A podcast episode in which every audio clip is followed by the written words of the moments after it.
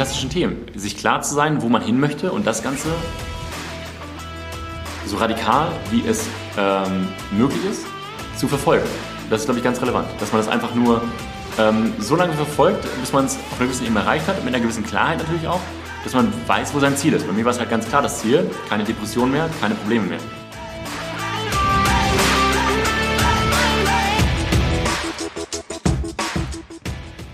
Herzlich willkommen zum Mental Performance Podcast, deinem Podcast für Mindset und Mentaltraining.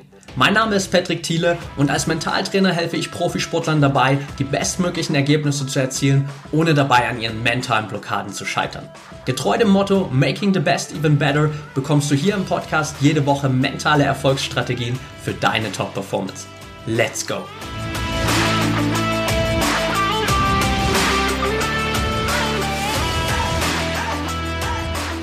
Welcome back hier im Mental Performance Podcast. Heute mit Lennart Hachmeister. Schön, dass du dabei bist, Lennart.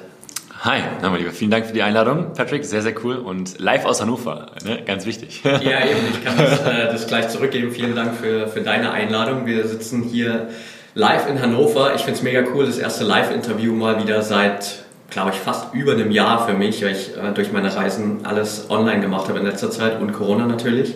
Also mega, mega cool. Nimm uns zum Einstieg vielleicht mal so ein bisschen mit, damit wir auch die Zuhörer so ein bisschen abholen. Wer bist du eigentlich? Und äh, vor allem natürlich auch so, was ist vor allem dein, dein Background in den letzten Jahren? Gerne, sehr gerne. Ähm, ja, mein Name ist Lennart Hachmeister, ich bin 26 Jahre jung, komme aus Hannover, war zwischenzeitlich ähm, auch viel unterwegs in der Welt, ähm, habe auch mal so ein wo ich den Sticker gerade wieder sehe, so eine leichte DNX-Idee ähm, gehabt von meinem Leben. Also viel unterwegs zu sein und von Remote zu arbeiten. Ähm, Genau. Habe ähm, zurzeit in Hannover ähm, verschiedene Projekte und Unternehmungen, die ich ähm, quasi im Sportbereich ganz essentiell äh, mit, mit begleite und durchführe. Unter anderem ähm, die Football Innovation Academy, wo es sehr, sehr stark eben auch um Mentaltraining geht, um, ähm, ähm, um neue Konzepte im Fußballsport. haben dann eine Werbeagentur, die ich vor fünf Jahren gegründet habe, die nach wie vor so ein Stück weit unsere Projekte mit begleitet. Und dann in weiterer Folge die ähm, Sport Technology Systems, wo wir so eine Art Tech-Innovation in ähm, Sport mit reinbringen. Und ganz konkret digitalisieren wir dort Bälle. Genau, das können wir vielleicht später nochmal ein bisschen ausführen, falls es interessant ist, aber ich glaube eher, dass der Fokus ein bisschen was anderes sein könnte. Ähm, genau, und warum vielleicht auch so viel Sport? Das ist, glaube ich, ein bisschen auch die, die Vergangenheit von mir. Ich komme selber aus dem Leistungssport, habe meine Jugend bei Hannover 96 äh, verbracht im, im NLZ und habe eben nicht so die perfekte Fußballerkarriere hingelegt, offensichtlich, weil ich jetzt gerade kein Fuß, Fußballprofi bin. Ähm, und habe vielmehr in ganz frühem Alter mentale Probleme bekommen. Also ganz konkret Depressionen. Ich hatte körperliche Symptome. Ich hatte ab meinem 14. Lebensjahr bei jedem Gedanken an Fußball Durchfall, was echt verrückt war eigentlich, weil ich relativ viel an Fußball gedacht habe. Und es war für mich einfach kein, kein, kein schöner, kein schöner Sport oder kein schöner, also kein schönes Erlebnis mehr über ganz lange Zeit hinweg. Und ähm, genau, und habe das dann echt auch lange noch mit mir rumgetragen. Nur weil der Fußball weg war, waren meine Probleme nicht weg mental. Genau, und habe das jetzt irgendwie dann über die letzten Jahre eigentlich auf einer gewissen Ebene immer wieder hauptberuflich getackelt und versucht in den Griff zu bekommen. Genau, und ähm, das habe ich jetzt seit bestimmt zwei Jahren echt relativ stabil und, und wirklich gut, so dass ich mein Leben wieder voll meister, dass ich ähm, wieder funktioniere und nicht nur funktioniere, sondern auch irgendwie glücklich bin. Und ähm, genau, und das, das mache ich sozusagen hier in Hannover.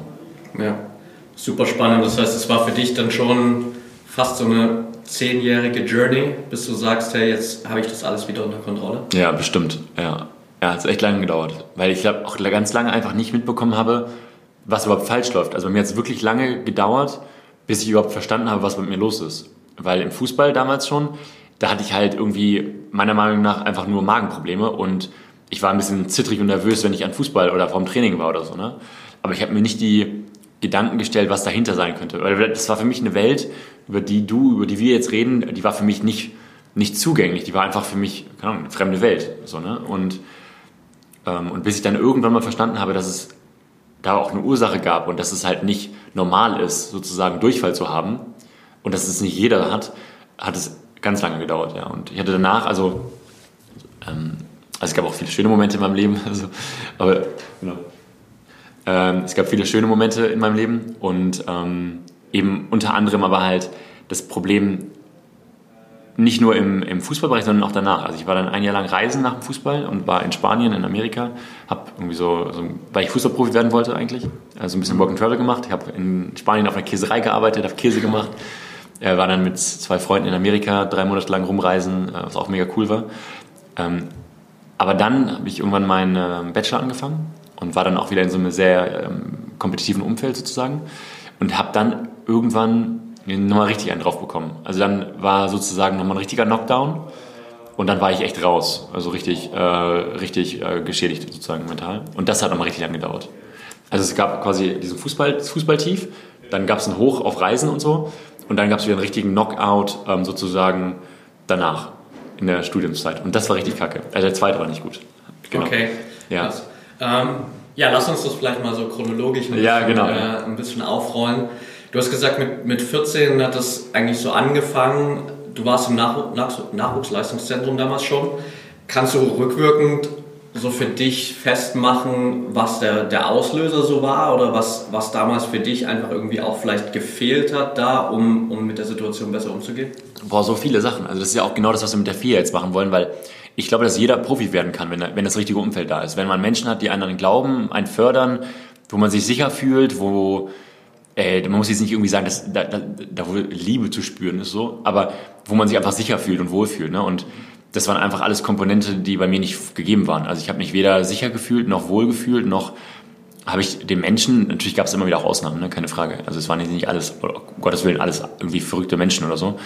Ähm, aber die Grundbasis war für mich nicht gegeben, für mich persönlich. Und ähm, dann gerade so mit der U15, also je höher man kam, desto mehr wurde halt ausgesiebt einfach. Ne? Und ähm, ich war, ich glaube, wirklich schon mit der U12 oder U13 bei der Hannover 96, also relativ ganz früh. Und ähm, es war für mich halt ein Riesentraum. So. Für mich war Fußball alles. Und bei 96 zu spielen, kannst du eh nachvollziehen. Ne? Ja. Das war für mich das Größte. So, ne? Und dann hatte ich drei Jahre lang ein Team, sozusagen bis zur U15 oder U14, glaube ich, oder so. Und wir waren echt Best Buddies. Also es waren alles so drei Jahre lang ein Team, man hat sich keine Gedanken gemacht, es gab keinen Leistungsdruck, es gab kein äh, up or out oder kein was auch immer so, ne? Sondern es waren einfach nur elf Freunde so, ne? Und das war so cool und dann irgendwann kam halt immer mehr, dass alle meine Freunde weg aussortiert worden und so. Und dann kamen neue Leute dazu, der Ton wurde echt anders, es wurde viel rauer. Ähm, und das hat mich einfach extremst ähm, ja, negativ beeindruckt oder beeinflusst auch wirklich. Ne? Also dass ich einfach diesen Druck, den ich irgendwie vielleicht auch gespürt habe, einfach zu persönlich genommen habe, also zu körperlich einfach ganz konkret. Ja, und das, damit konnte ich nicht umgehen. Das war ein Riesenproblem. Also es war, und ich glaube, das war das Problem damals auch, weil ich so im Wald war, dass ich nichts anderes mehr gesehen habe, außer diese Bäume von, von mir selber. Also ich hatte damals, ich war auch beim Therapeuten mit 14, okay. zum ersten Mal, weil ich dann meinen Eltern gesagt habe, ey Mama, das ist nicht normal, was bei mir abgeht. So, ne? Also das, da muss ich was ändern. Ich bin ein Wrack. Also ich bin wirklich mental, emotional und körperlich ein Wrack. Ich war dann auch immer verletzt, logischerweise, weil ich durch den Durchfall natürlich immer ganz viele Nährstoffe, Mineralstoffe und überhaupt mhm. verloren habe. Und ich musste irgendwie, ähm, ich brauchte Hilfe. So, ne? Und da habe ich gesagt, ey, ich brauche Hilfe von irgendwem. Ne? Und dann war ich nach ein paar Monaten Wartezeit bei irgendeinem so alten Therapeuten und der hat mir gesagt, äh, Sie müssen aufhören mit Fußball. Und ich dachte mir so, ja, falsche Antwort. Ja. Ich komme nie wieder. so, weil ich meine, das willst du halt nicht hören. Also ja. als 14-Jähriger, dass du nicht mehr Fußball spielen sollst. So, ne? Naja, und dann ähm, ja, habe ich ja gesagt, also wirklich ganz lange und auch wirklich bis ich diesen zweiten Knockdown bekommen habe im Studium, ähm, habe ich mich damit nicht auseinandergesetzt. Also ich wusste nicht, was damals mit mir los war. Das ist echt, wo ich es gerade sage, ist ganz spannend. Ich habe wirklich nie darüber nachgedacht. Ich habe, bis ich wirklich diesen zweiten Knockdown bekommen habe, der wirklich echt heftig war, habe ich eigentlich nie wirklich ähm, darüber nachgedacht, was in meiner Fußballzeit abging. So, ne? Und dann habe ich erst richtig anfangen müssen, weil dann ging es aber nicht mehr, mich damit richtig intensiv auseinanderzusetzen. Ja.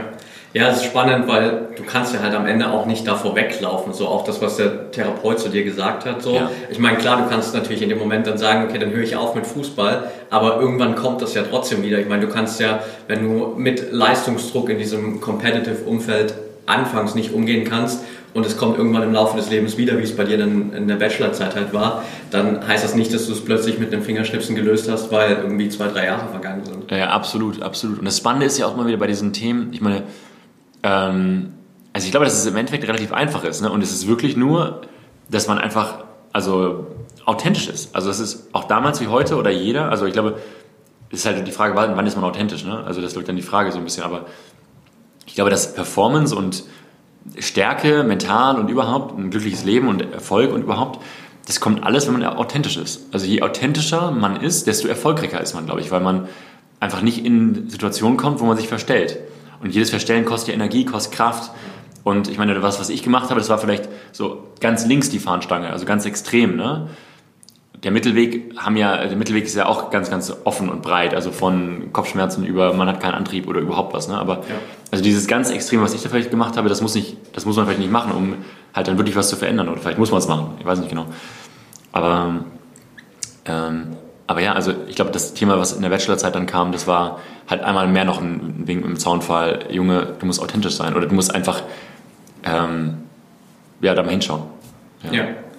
War es dann vor allem auch vielleicht in der, in der Kindheit, gerade als es angefangen hat, so ein Fall von, hey, ich muss jetzt irgendwie nach außen trotzdem ja auch diese Stärke zeigen und ich darf das auch nicht irgendwie jetzt mit anderen teilen, dass ich mir hier gerade schwer tue in der Situation? Das war so spannend, weil das war eher der Fall danach in der Bachelorzeit, als ich die zwei, drei Jahre wirklich zum Teil auch nur im Bett lag. Weil da hatte ich noch viel mehr so eine, so eine, so eine Maske aufgebaut. Weil da war ich dann irgendwie so ein bisschen, äh, ich, also, Lennart, also Leute wussten, wer Lennart ist. Also ich stand für etwas im Sinne von, also wie man dich jetzt auch beschreiben könnte. Patrick ist so und so und so. Ne? Ja. Und ich wollte mein Bild irgendwie damals nicht ähm, zerstört bekommen, sehen irgendwie. Ähm, war aber ähm, damals in meiner Jugendzeit einfach wirklich nicht, ich wusste nicht, was abging. Also ich hätte damals, also A, habe ich da mit niemandem drüber gesprochen, bis auch mit meinen Eltern mal ganz kurz irgendwie dann so, wenn es einfach gar nicht mehr ging. Ähm, aber ich wusste einfach nicht, was abging. Also es war für mich wirklich ein, wie eine Achterbahnfahrt, wo ich keine Kontrolle habe. Und die Achterbahnfahrt ging nur runter. Und ab und zu mal kurz hoch so. Und, ähm, und wie gesagt, ich hatte echt viele OPs auch. Also es war ja wirklich, das hat ja nicht aufgehört im Kopf oder am Körper, sondern ich habe, glaube ich, insgesamt, bis ich mit 17, 18 aufgehört habe, hatte ich locker zehn OPs, also wirklich zehn schlimme große OPs, schlimme OPs, also große OPs einfach, ne, mit Verletzungen, mit lustigen Sachen, die mir da verfahren sind, so echt verrückt. Und ähm, genau, und das ist so ein bisschen das, das Thema, dass ich damals einfach gar nicht wusste, ähm, was ich hätte sagen sollen. Also ich hätte gar nicht mich ausdrücken können. Ich hätte gesagt, ähm, ich bin eine, keine Ahnung, ich, ich, will, ich hätte keine Worte gefunden, glaube ich. Und natürlich muss man auch sagen, und ich glaube, das ist ganz relevant auch für, vielleicht für Zuhörer, die jetzt irgendwie Kinder haben oder auch noch jünger sind, für meinen Fall und ich glaube für jeden, auch gerade im Profisport, haben wir gestern darüber gesprochen, glaube ich auch, ist es so eine hohe Identifikation mit der Rolle, mit der man, die man quasi einnimmt als Profisportler und gerade als Jugendlicher. Ich kann nur bei mir sagen, für mich, ich war überall der bekannte Lennart, der bei 96 spielt. Total verrückt eigentlich, weil überall, wo ich war, war ich halt äh, irgendwie auf einer gewissen Ebene was Besonderes. Und ich glaube schon auch, dass ich diesen Status nicht verlieren wollte oder irgendwie diesen, diesen Sonderstatus von ich bin auf dem Turnier und Lennart ist nicht da oder also man identifiziert sich ja extremst mit Profifußballer sein, ja. so ein Stück weit, ganz, ganz früh, ne? Und das wollte ich auf jeden Fall nicht, also das wollte ich nicht bröckeln lassen, sondern also dieser Traum Profifußballer sollte auf Biegen und Verbrechen stattfinden. Ja. Ja. Spannend. Jetzt natürlich so für, für die, die jetzt die, die ganze Story ein bisschen schon gehört haben, die große Frage, was hast du für, für dich persönlich gemacht, um da auch wieder rauszukommen, außer Selleriesaft zu trinken, so wie gerade eben? ähm, also erstmal richtig viel Scheiße geschluckt, also richtig viel Kacke geschluckt. Also auch gerade, wie gesagt, der, der zweite Knockdown, der in der Bachelorzeit, der war viel krasser, viel, viel krasser, weil er viel intensiver war und viel härter als der erste. Der erste war schleichend. Ich hatte immer halt dauerhaft irgendwie einen Zustand, ne? Aber der war halt dauerhaft da und der, habe ich funktioniert. Und ich habe noch meine Maske aufrechterhalten können. Die zweite Phase, wo ich halt diesen, diesen, diesen Vorschlaghammer bekommen habe, da habe ich nicht mehr funktioniert da konnte ich einfach nichts mehr aufrechterhalten, weil ich bin nicht mehr hochgekommen. Also ich war, ich glaube, ich war, also ich hätte echt mal damals mich filmen müssen, glaube ich. Ich lag einfach wirklich nur noch im Bett und habe gegen die Decke geguckt so. Also da habe ich, da konnte ich nichts mehr faken. Also mein Fake war, dass ich nicht mehr anwesend war. Das war so typisch. Lennart ist von ähm, sozusagen, er schmeißt jede Party zu, Lennart ist nicht mehr präsent. Okay. Also ich war wirklich, ich habe mich aus allen Sachen rausgezogen. Meine Freundeskreise sind äh, verschwommen und und, und dann habe ich anfangen müssen, echt was zu verändern. dass ich jetzt Selleriesaft trinke, das ist so Ende der Fahnenstange nach sechs Jahren echt intensivem Auseinandersetzen damit und äh, sechs Therapeuten und äh, spirituellen Reisen und was auch immer. Ähm, genau, aber was mich wirklich, was mir wirklich geholfen hat, waren auf der einen Seite immer wieder Menschen, die mir dann ins Leben gekommen sind. Ähm, es waren echt immer wieder, lustigerweise auch immer meine Freundinnen, lustig, immer wieder weil ich immer wieder Menschen dann irgendwie angezogen habe oder getroffen habe, die auf einem ähnlichen Niveau waren. Das war verrückt. Also es war immer auf einer gewissen Ebene zum Teil. ähm, dass man zusammen, also negativ, also negativ gesprochen klingt so dumm, aber es war irgendwie eine Selbsthilfegruppe auf einer gewissen Ebene, ne? Ja. weil ich dann irgendwie eine Person getroffen habe, ich habe mich dann ausgetauscht mit ihr und wir sind irgendwie auf, den, auf die Idee gekommen, dass wir irgendwie ja gerade ähnliche Themen haben, theoretisch und praktisch. Und das hat irgendwie total verbunden und dann bin ich mit der Person dann irgendwie ein halbes Jahr, Jahr lang ganz intensiv diese Reise gegangen irgendwie. Ähm, das war auf der einen Seite so und dann ist die Person auch wieder gegangen und ist eine neue Person ins Leben gekommen. Das war total spannend irgendwie. Ähm, und das waren dann nicht nur, nicht nur Freundinnen irgendwie, weil irgendwie eine Partnerschaft daraus entstanden ist. Ne? Es waren auch immer andere Menschen dann irgendwann. Ähm, also einfach vielleicht auch immer wieder intensive Gespräche, die man geführt hat, Impulse, die man bekommen hat. Und ähm, also dieser menschliche Aspekt war ganz relevant, ähm, dass ich da immer wieder Leute gefunden habe sozusagen. Ähm, und auf einer anderen Ebene waren es irgendwann auch einfach Bücher. Bücher und über die Bücher dann Seminare. Also ich war wirklich ein Seminarjunkie. Ich war der typische Seminarfall, wo vorne der Moderator stand, ähm, alle Seminarjunkies, ihr lernt nichts, ihr reist von einem Seminar zum nächsten, ihr nehmt das gar nicht wahr, ihr seid doch schon im Kopf beim nächsten. Und ich dachte mir so, jupp, das bin ich. Nach diesem Seminar reise ich zum nächsten Seminar. Das ist mein Leben. Und das habe ich wirklich hauptberuflich gemacht. Ich habe eine Werbeagentur gegründet vor, vor ein paar Jahren und die lief auch ganz gut. Und dann habe ich mir von dem Ersparten sozusagen dann echt zwei Jahre lang jedes Seminar gegönnt, was es auf diesem Planeten gab. Also ich habe wirklich keine Distanz gescheut. Ich bin eine Zeit lang, also selbst in meiner Masterzeit, also ich habe dann irgendwann noch einen Master gemacht, weil ich nicht genau, einfach um ein bisschen auch einen ähm, Master zu machen sozusagen, ne, bin ich äh, jede Woche nach London geflogen. Also ich bin jede Woche auf ein Seminar nach London geflogen. Okay. Und das war auch total skurril eigentlich, also total verrückt eigentlich. Also ich habe in, in Schottland gewohnt, in Edinburgh und habe ein Seminar gemacht in Glasgow wöchentlich was anderthalb Stunden Fahrzeit ist, One Way, ja. und bin nach London runtergeflogen. Wöchentlich. Also, und nebenbei habe ich noch meinen Master. Also, ich habe wirklich, meinen Master habe ich wirklich so hart verdrängt. Also, das war mir eigentlich vollkommen egal, ähm, weil diese Seminare so gut waren. Ich habe dann wirklich irgendwann, das war wirklich dieses, also, also die, die Bücher waren die Basis, glaube ich. Über die Bücher kam Podcast oder was andersrum. Podcast und dann Bücher. Also Laura Magdalena Seiler war mega wichtig. Mhm. Muss ich echt sagen. Die haben echt richtig, also die hat mir echt die hat mich echt richtig rausgeholt, auch muss ich echt sagen, weil die hat zum ersten Mal so ein bisschen diese Eckart Tolle-Themen so ein bisschen angesprochen, ne? so ja. beobachte deine Gedanken und so ein Zeugs. Und ich hatte immer so krasse Gedanken, also so verrückte Gedanken. Und da habe ich Eckart Tolle gelesen. Und das war für mich auf jeden Fall auch echt ein, ein das war so echt ein, auch ein, Punkt, wo ich mir dachte, ey, ich bin erleuchtet, ich habe meine Gedanken beobachtet und er schreibt alles, was ich im Kopf habe und so. Und jetzt, jetzt werde ich Tolle irgendwie ähm, aber das war natürlich auch nicht der Fall. Das war vielleicht für eine Minute so, wo ich mir dachte, ey, Kyle, ich habe alle Probleme gelöst. Ich beobachte jetzt mal nur noch meine Gedanken und dann ist mein Leben geheilt. So, ne? Ähm, genau, es waren wirklich Seminare und ganz konkret waren es Landmark-Seminare. Also, ich, mhm. sagt ihr das was? Landmark? Ja. Ehrlich? Ja, ich habe es schon mal gehört zumindest. Ja. Ah, spannend. Weil also ich kenne die Inhalte nicht, aber ich habe es zumindest schon mal gehört. Spannend. Ja. Also du kannst es gerne kurz ähm, ja, erläutern für die Leute. Genau, also ist, ähm, Landmark ist eine amerikanische Seminarreihe Tony Robbins ist so, daraus sogar entstanden, so ein Stück weit. Ach echt auch? Ja, genau. Also Tony Robbins, äh, die Landmark-Seminare sind in den 70ern gestartet, glaube ich. Und Tony Robbins ist ja danach hochgekommen so ein bisschen. Und der hat natürlich viele Mentoren und überhaupt gehabt, ne? Aber diese Landmark Education, also damals hieß es Landmark Educational Programs oder sowas. Und die waren in Kalifornien super bekannt. Und auch sehr, sehr, sehr, sehr, also sehr umstritten auch, nach wie vor. Okay. Also wenn man das googelt, kann es mal Spaß googeln gleich, oder jeder, der jetzt quasi hier zuhört, könnte mal googeln, einfach nur Landmark eingeben und dann auf die Google-Vorschläge warten.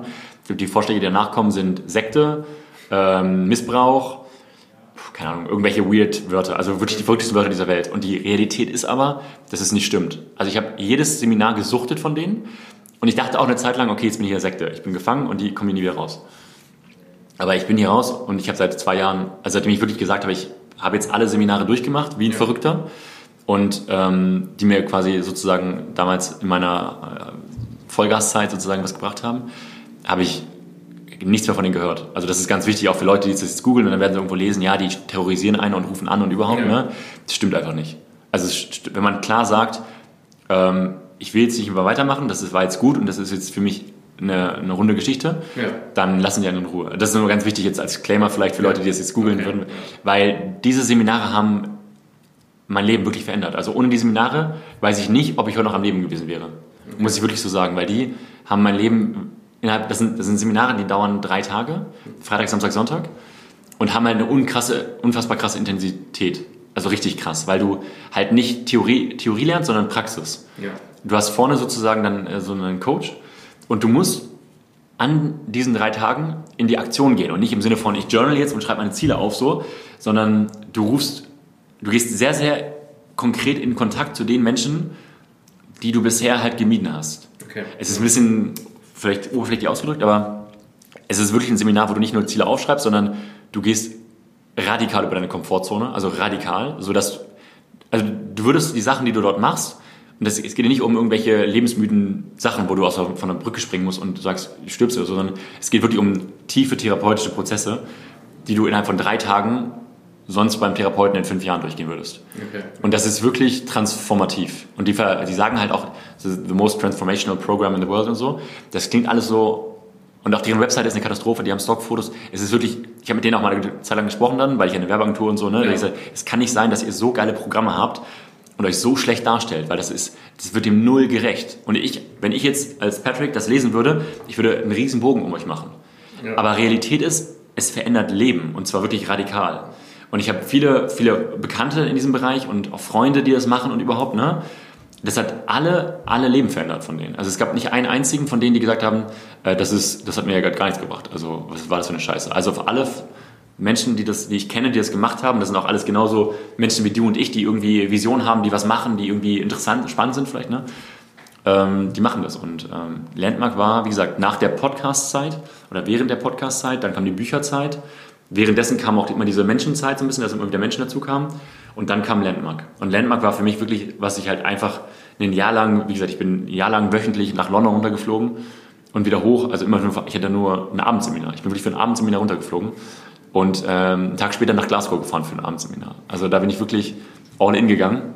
Aber ich glaube, das war auch die Lösung, warum ich jetzt inzwischen halt so bin, also an dem Punkt wo bin, wo ich bin, weil ich halt all in gegangen bin. Also ich habe wirklich, ich habe, also haben wir gestern noch drüber gesprochen, über diese Extreme, ne, dass man in dieses Extreme reingehen muss ich bin richtig krank ins Extreme gegangen. Ich habe alles wegradikalisiert, was nicht diesem oberen Ziel Birne in den Griff bekommen, ähm, reinging. Also ich habe echt dann Freunde, die mit mir noch feiern gehen wollten oder irgendwie, keine Ahnung, die nicht irgendwie gerade mir einen Buchtipp geben konnten. Also ich war wirklich radikal. Also ich habe wirklich aussortiert zwischen, bietet diese Person mir einen Mehrwert für das Projekt meine Birne in den Griff bekommen oder nicht. Ja. Wenn ansatzweise ein Nein davor stand, war diese Person für mich nicht mehr interessant. Okay. Also nicht, nicht jetzt im Sinne von, ich helfe ihr nicht mehr oder überhaupt irgendwie so zwischenmenschlich oder irgendwie, weißt du, was ich meine, aber so von wegen, Lennart, lass mal Zeit verbringen, habe ich gesagt, nein. Also ja. ich rede mit denen nicht mehr über Fußball gerade. Ich rede gerade nur noch mit Menschen, die über Meditation reden oder die mir ansatzweise einen Tipp geben können. So, ne? Ja. Und das war, glaube ich, dann die, also die Entscheidung auch irgendwann zu treffen, scheiß auf Geld, scheiß auf weil auch Geld ist ja auch mal so im Coaching so ein Thema. Ne? Also ich glaube, dass man wirklich erst bereit ist,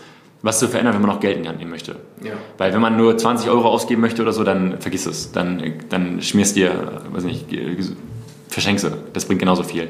Ich glaube wirklich erst, wenn man bereit ist, Geld auszugeben, und das ist natürlich auch wieder ein zweischneidiges Schwert, weil auf der anderen Seite gibt es wieder viele Menschen, die es auch ausnutzen, wenn hilfesuchende Menschen und so. Ne? Ja. Ähm, aber wenn man dann an die richtigen Personen gerät, dann ist es echt eine Goldformel, glaube ich. Und ähm, genau, das ist ganz, ganz wichtig, glaube ich. Also dieser Podcast, ganz relevant, Laura Marlina Seiler war der Start, dann die ganzen deutschen Persönlichkeitsentwickler so ein bisschen, ne? dann irgendwie nach Amerika rübergegangen, also hier Tobi Beck, Christian Bischoff ja. und so weiter, DNX und so, ne? Dann bin ich nach Amerika rüber, habe die ganzen amerikanischen äh, durchge, durchgeballert, ähm, habe auch Speedreading und die ganzen Sachen, damit ich noch mehr Content, äh, wirklich hardcore in dieses ganze Thema reingegangen dann Biohacking, dann irgendwie noch, also dann so, so richtig so Live-Coaching-mäßig auch noch Geld auseinandergesetzt und so richtig so fast klischeehaft so, ne? Ja. Weil ich gemerkt habe, aber es gibt Lösungen, ne? Also mit diesen Büchern war für mich nur die, das Coole, man hat Lösungen bekommen, das war das Coole. Also es gab halt nicht mehr dieses, mir geht's halt scheiße und das muss halt so bleiben, sondern es gibt irgendwo halt Leute, die es auch mal, denen es auch mal scheiße ging, die es genauso erlebt haben und die es ein Buch drüber geschrieben haben. Ja. Für jedes Problem, keine Ahnung, selbst für schlechter Adapter. Gibt sicherlich ein Buch, wie löse ich Probleme mit schlechten Adaptern. Es gibt Menschen, die es gemacht haben. So, ne? ja. ja. Mega spannend. Nach all dem, was du jetzt so, so gelernt hast auf dieser ganzen Reise, ja.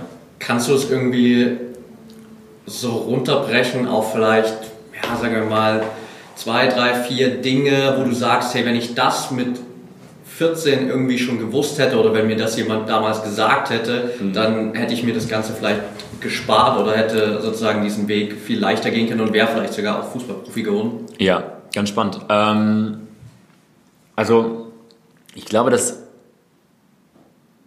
das muss man auch wieder differenziert betrachten, weil ich glaube schon, so spirituell betrachtet ein bisschen, muss jeder seinen Weg gehen.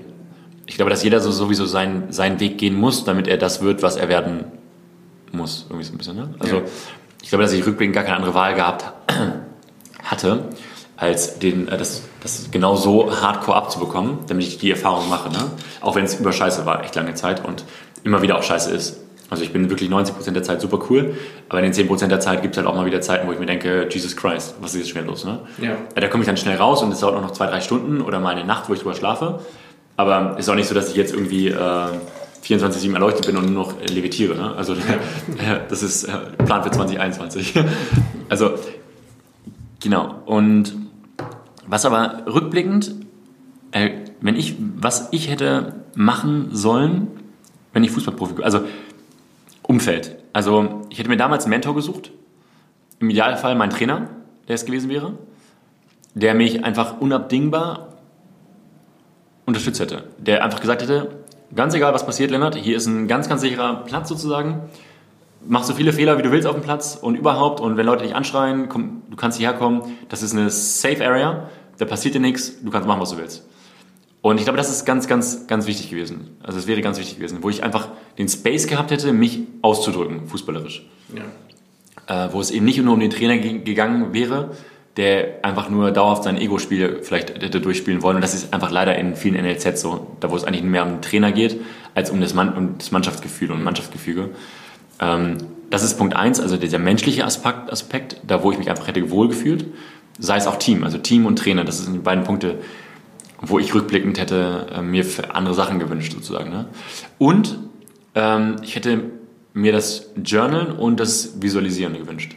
Ja. Das wären die beiden Sachen. Das wären die beiden Sachen, also auch rückblickend von den ganzen Sachen, die ich mir so angeeignet habe und durchgelesen und überhaupt, ne, sind es die beiden Sachen, die es für mich zurzeit ähm, A, im Sinne von Praktikabilität ermöglichen, weil Journalen und kurz irgendwie auf der Toilette sich irgendwas visualisieren egal wo auch immer in der Bahn oder so, ne? Ja. Das kann jeder so, ne? Ähm, und, und das sind die beiden Sachen, die ich mir damals hätte auch gewünscht, sozusagen zu wissen. Und das regelmäßig. Also Selbstdisziplin ist sowieso das Wichtigste. Also das ist auch was, wo ich zurzeit so ein bisschen lecke, sag ich mal, ne? weil ich halt von dieser Extremphase komme, wo ich wirklich alles unter diesem Credo, bringt es mir was oder bringt es mir nichts für meine Reise ja. sozusagen, ne? Bin ich halt zurzeit viel fluider geworden, weil es mir nicht mehr so schlecht geht das ist auch ein Problem ein bisschen. Also es ist schon so, weil ich halt nicht mehr diesen, diesen also ich habe, ich bekomme nicht mehr tagtäglich diesen Arschtritt von äh, krasser Depression, von ähm, so von wegen, du musst was machen.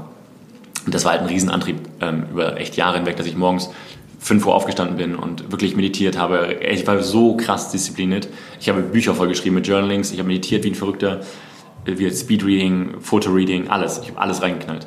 Und das ist halt, also dieser Pain ist halt gerade nicht mehr da. Ja. Das ist gut und schlecht, aber das ist halt diese, dieses Thema mit der Komfortzone. Ne? Ja.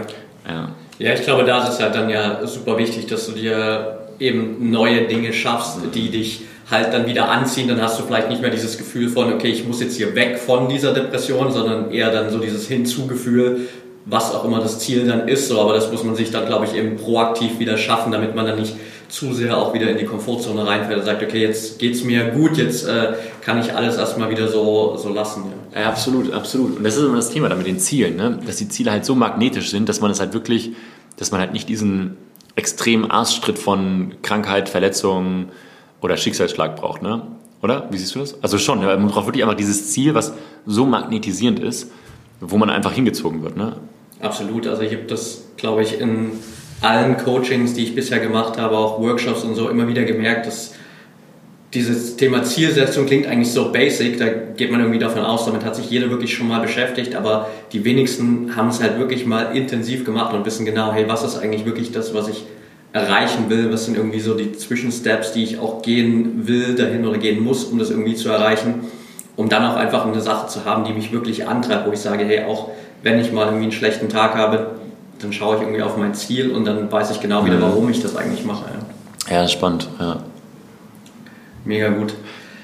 Lass uns mal noch so ein bisschen über die FIA vor allem sprechen, weil das ja auch so ein bisschen euer Ansatz jetzt ist, quasi viele Dinge, die dir vielleicht auch damals gefehlt haben, die du jetzt auch von anderen, die da involviert sind, einfach als Feedback bekommen hast, ähm, was einfach in diesen ganzen NLZs auch so ein bisschen fehlt um das einfach anders zu machen. Nimm vielleicht auch mal die Zuhörer so ein bisschen mit, was da euer Ansatz ist und, und wo ihr das vielleicht auch so zukünftig ein bisschen seht. Ja. Gerne. Die Football Innovation Academy, kurz 4, ist ein ganz normaler Fußballverein wie TUS Kleefeld, keine Ahnung, wie irgendein Fußballverein bei dir jetzt um die Ecke. Mit ganz normalen Jugendteams. Wir haben insgesamt sechs Teams, 80 Kinder, die bei uns im Verein sind. Ähm, und die Idee ist ein bisschen geboren aus meiner Vergangenheit und der Vergangenheit von unserem Head of Football, ähm, Arun Mirzada. Arun Mirzada ist ähm, Curver, also Co-Chef von Curver Deutschland oder Co-Director oder sowas. Und Curver ist die ähm, fortschrittlichste, innovativste und am meisten dem Spaß ausgelegte Technik, Trainingsmethode der Welt. Es geht um Techniktraining. Ja. So extrem kompliziert ausgedrückt. Aber es geht um Techniktraining, genau. So, und Arun hat ähm, über die letzten drei Jahre hier in Hannover äh, mit Fabian Ernst, ehemaligem Fußballnationalspieler, Technikcamps angeboten und Zusatztrainings. Und es war für ihn halt unfassbar spannend anzuschauen, dass am Montag er Techniktraining hatte mit den Kids und die Kids haben ein Lachen auf dem Gesicht gehabt, das war nicht auszuhalten. Das war wirklich atomar. Die haben gestrahlt wie sonst was. Ja. Eine Woche später kommen sie wieder zurück und Arun denkt sich, was ist mit diesem Kind passiert? Wurde das gerade geschlagen? Was ist da los? Was ist falsch? Und dann fragt er, hey, was ist los mit dir? Warum hast du keinen Bock auf Fußball? So, letzte Woche bist du doch weggegangen und hast gelacht und gestrahlt und gelacht und überhaupt, ne? Und ähm, antwortet das Kind, du, alles, was ich von dir gelernt habe, Arun, habe ich im Training, im Mannschaftstraining eingesetzt, bei uns im Verein. Ich habe nur Ärger bekommen von meinem Trainer. Und ich habe keinen Bock mehr auf Fußball. Und, hat Arun, und, und das hat halt Arun über Jahre mitgemacht, dieses Spiel. Ne? Immer wieder so ein Kit bekommen, Lachen bekommen, gestrahlt, zurückgekommen, dachte schwer depressiv. Und dann ist halt, also Fabi habe ich kennengelernt, weil ich damals ja diese Werbeagentur hatte und für Fabi immer das ganze Design-Thema gemacht habe, das ganze Positionierung und Branding und so ein Zeugs. Und habe dann irgendwann halt auch über diese ganzen Kurse, die ich gemacht habe, meinen Kopf immer klarer bekommen und bin halt aus dieser Depression raus. Und habe dann irgendwann halt angefangen, auch mal einfach, der, ich habe auch einen Podcast, Your Bannister Mile, den habe ich auch vor anderthalb Jahren gestartet circa. Da ging es für mich ja auch eigentlich nur darum, dass ich einfach das, was ich versteckt habe die Jahre hinweg mit meiner mentalen Thematik, einfach rauszusprechen. Nichts anderes war der Podcast. Also, ja. dass ich einfach, also einfach natürlich auch dieses, dieses Stigma, Depression, Stigma, mentale Probleme einfach auch brechen will. Weil ich glaube, dass es einfach nicht mehr zeitgerecht ist, das irgendwie in irgendeine Ecke mit Junkies zu stellen. Also, das ist einfach nicht der Fall. Und da habe ich dann angefangen zu reden über meine Themen und überhaupt. Dann habe ich Fabi davon auch erzählt und ich weiß gar nicht, ob Fabi das hören wollte oder nicht, aber ich habe Fabi mal erzählt und Fabi hier und mein Kopf und so und das geht jetzt alles wieder und lass uns was machen, wir müssen im Fußball was machen und lass uns da irgendwie Kids coachen und überhaupt und den Fußball verändern und bla bla bla. Und dann kam halt Arun von der Seite und hat Fabi auch noch voll gelabert von wegen, ey Fabi, wir müssen das verändern hier und die Kids, die sind so bla und dann, genau, dann haben wir halt irgendwann ähm, über die Projekte hinweg, die wir also ein bisschen machen in diesem äh, Firmenverbund, die wir, wo wir jetzt hier sind, haben wir halt irgendwann die Idee gehabt, nicht nur Fußballcamps anzubieten, sondern einen richtigen Verein zu gründen, damit eben das, was Arun hatte, nicht wieder passiert. Ja. Dass die Kids nur noch Bock haben. Und so, jetzt habe ich wirklich lange Arbeit ausgeholt, aber das ist die Entstehungsgeschichte. Und jetzt haben wir in unserer Wahrnehmung einen der ganzheitlichsten Fußballvereine Deutschlands in, ins Leben gerufen. Und zwar geht es bei uns ganz, ganz, ganz, ganz, ganz, ganz groß um Mentaltraining, Ernährungstraining. Es geht um Athletik, Yoga, Pilates und natürlich Arun wenn ihr das hört, könnte genauso an die erste Stelle gestellt werden, um geniales Techniktraining, einfach um Spaß an der Pille, am Ball. Ja. Und wir haben noch einen genialen Taktiktrainer von St. Pauli mit dabei. Ähm, also, und Arun hat bei Schalke, hat Nationalspieler und so, Leroy Sané hat eine Zeit lang trainiert. Also wirklich, das sind geniale Leute, die das quasi mit unterstützen. Ähm, aber die Idee ist eben, dass wir all die ganzen Themen, wie gesagt, die in der Berliner äh, Meditations- und Biohacking-Szene eh klar sind, dass das eben über diesen Verein in ganz, ganz frühe Strukturen gegossen wird. Ja. Und da eben dann Kindern und Jugendlichen ganz, ganz früh Tools an die Hand gegeben wird. Dass die einfach nicht erst mit, wie bei mir, mit Anfang 20, nach der dritten, gefühlten, fünften Depression merken, okay, da gibt es ja noch mehr und ich kann ja auch da was machen, sondern dass die wirklich direkt mit zwölf Jahren direkt anfangen zu journalen. Dass die direkt wissen, hier, das ist mein Journalbuch, Mama, ich brauche noch fünf Minuten, ich muss noch kurz journalen. Das soll normal sein. Das soll nicht erst anfangen mit äh, 30 oder sowas oder mit 40, 50 oder so, sondern das soll mit 12 anfangen. Das, was die Schule verkackt hat, auch, also das, was die Schule verkackt, wollen wir da so ein bisschen machen. Ja.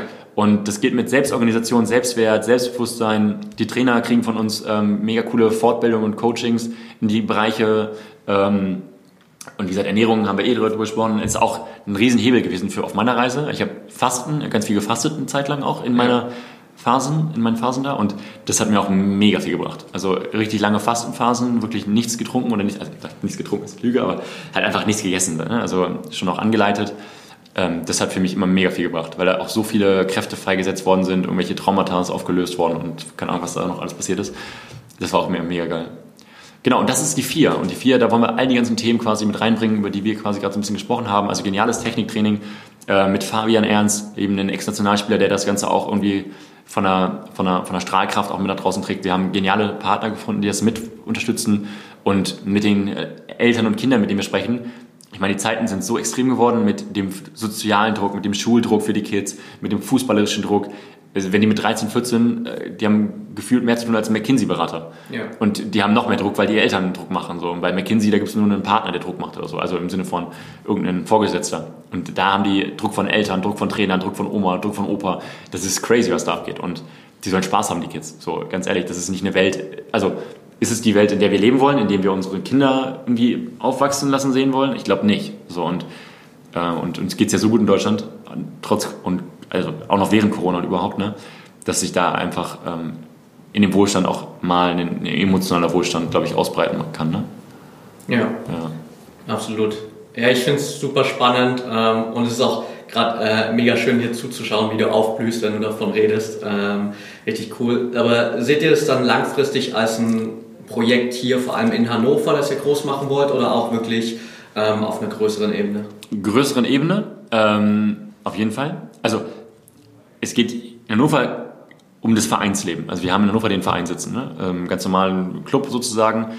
Ähm, haben wir jetzt über die Corona-Zeit auch sozusagen das erste Online-Fußballtrainingslager quasi über die Bühne gebracht.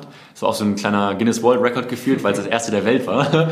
Und das war auch cool. Aber da haben wir halt wirklich auch die Kids in München erreicht. Die Kids irgendwie aus New York haben irgendwelche zugeschaut oder so. Es war total cool, da irgendwie Kids zu erreichen mit genau diesen Themen, ähm, die wir gerade angesprochen haben. Ähm, und wir müssen aber schauen, wie es sich entwickelt. Also ich glaube, dass wir nichts überstürzen dürfen. Und wenn jetzt irgendjemand kommt, der sagt, also das ist aber eine finanzielle Frage, muss man auch ganz klar sagen. Ja. Also wenn jetzt einmal zuhört, der sagt, hier, das ist ein geiles Projekt, ich gebe euch eine Million, dann äh, don't hesitate. äh, ich bin jederzeit erreichbar, auch nachts, es sein muss. Also das ist eine finanzielle Frage auch einfach. Ne? Aber wir wollen auch Fußballcamps in anderen Städten anbieten. Ja. Also wir wollen dann Feriencamps mal machen, äh, Workshops anbieten. Wir machen den Podcast in dem Bereich auch. Ähm, ne? also, also wir wollen da schon diese Vision die wir von einem neuen Fußball haben, schon auch ein Stück weit ähm, raustragen. Ne? Und ist ja auch nicht alles scheiße im Fußball. Das ist ja auch, also klingt so, als ob es alles komplett kacke wäre. Ich glaube einfach nur, dass vielleicht hier und da eine Stellschraube gedreht werden darf, die vielleicht wieder ein bisschen menschlicher wird. Ne? Ja. Genau.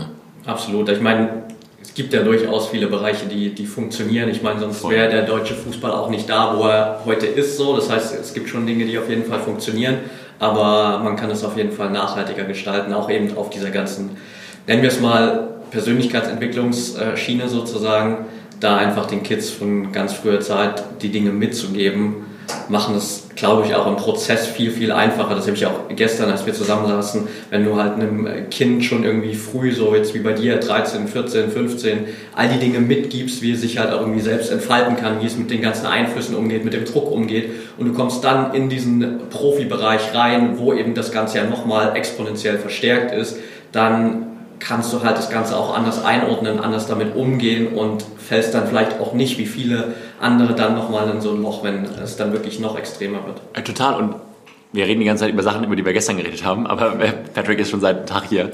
Wir haben ja auch gestern darüber gesprochen, dass es ja eben nicht nur, ich meine, das, was ich jetzt erlebt habe, war extrem vielleicht, ne?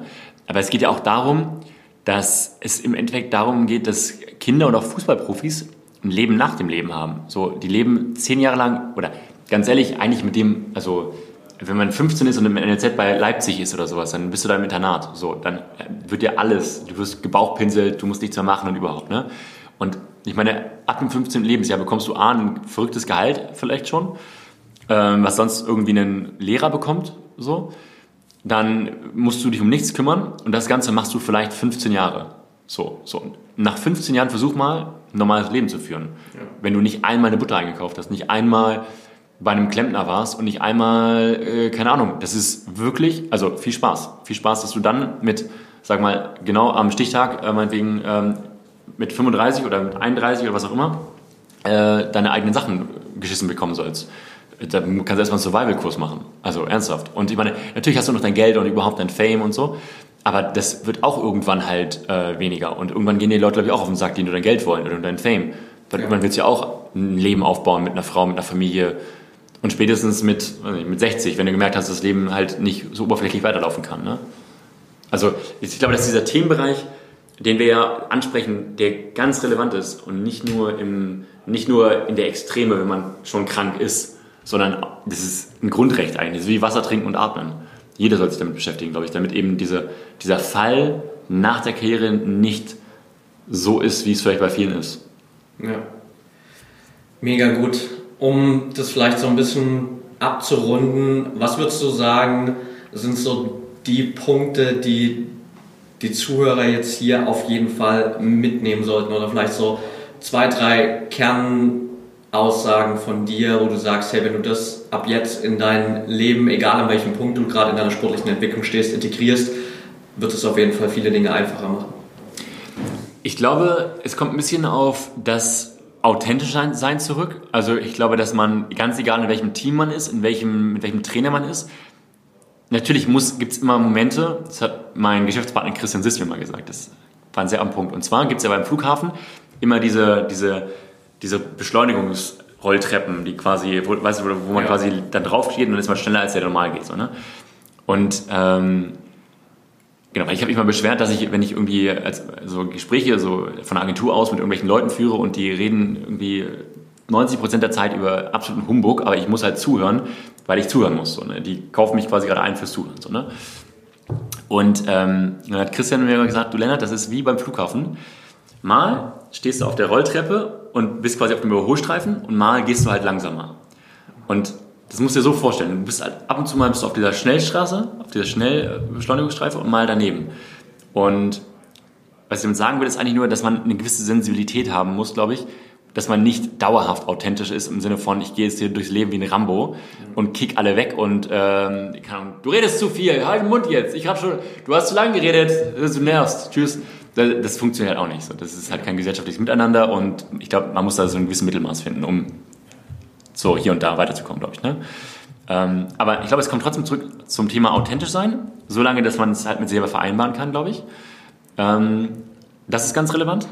Und dann ich glaube, diese klassischen Themen, sich klar zu sein, wo man hin möchte und das Ganze so radikal, wie es ähm, möglich ist, zu verfolgen.